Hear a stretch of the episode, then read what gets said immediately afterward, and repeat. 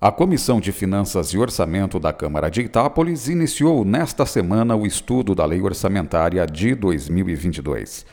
O valor previsto do orçamento do ano que vem supera 141 milhões de reais, sendo que 10 milhões e 800 mil estão previstos para o Serviço Autônomo de Água e Esgoto.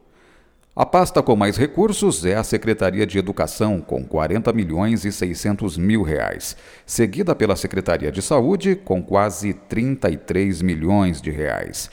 Já a Secretaria de Habitação tem apenas 70 mil reais reservados. O relator da Comissão de Finanças, vereador Marinho Almeida, atenta para o pequeno valor da receita tributária própria.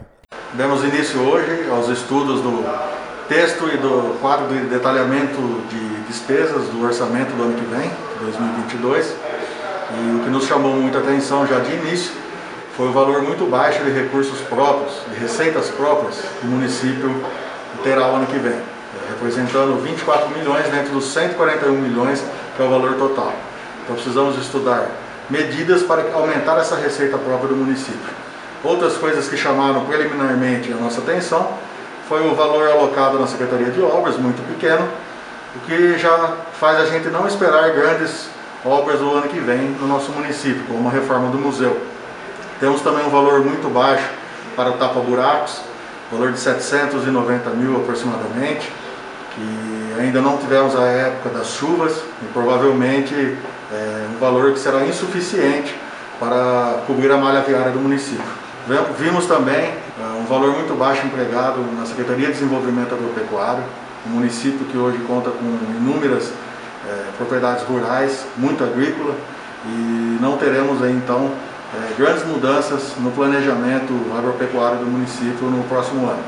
A presidente da comissão, vereadora Juliane Greco, lembrou dos recursos para entidades e de reserva para a ação de macrodrenagem urbana. É Comissão de Finanças também realizou estudo das subvenções, tanto da Santa Casa como para as demais entidades, como por exemplo é, a Patrulha Mirim, a PAI, é, o Lar São José. Também foi possível observar, nesse orçamento encaminhado pelo Executivo, que os investimentos em macrodrenagem eles estão inferiores ao orçamento do ano de 2021. Também estão previstas despesas de mais de 4 milhões para coleta transbordo e destinação final de resíduos sólidos.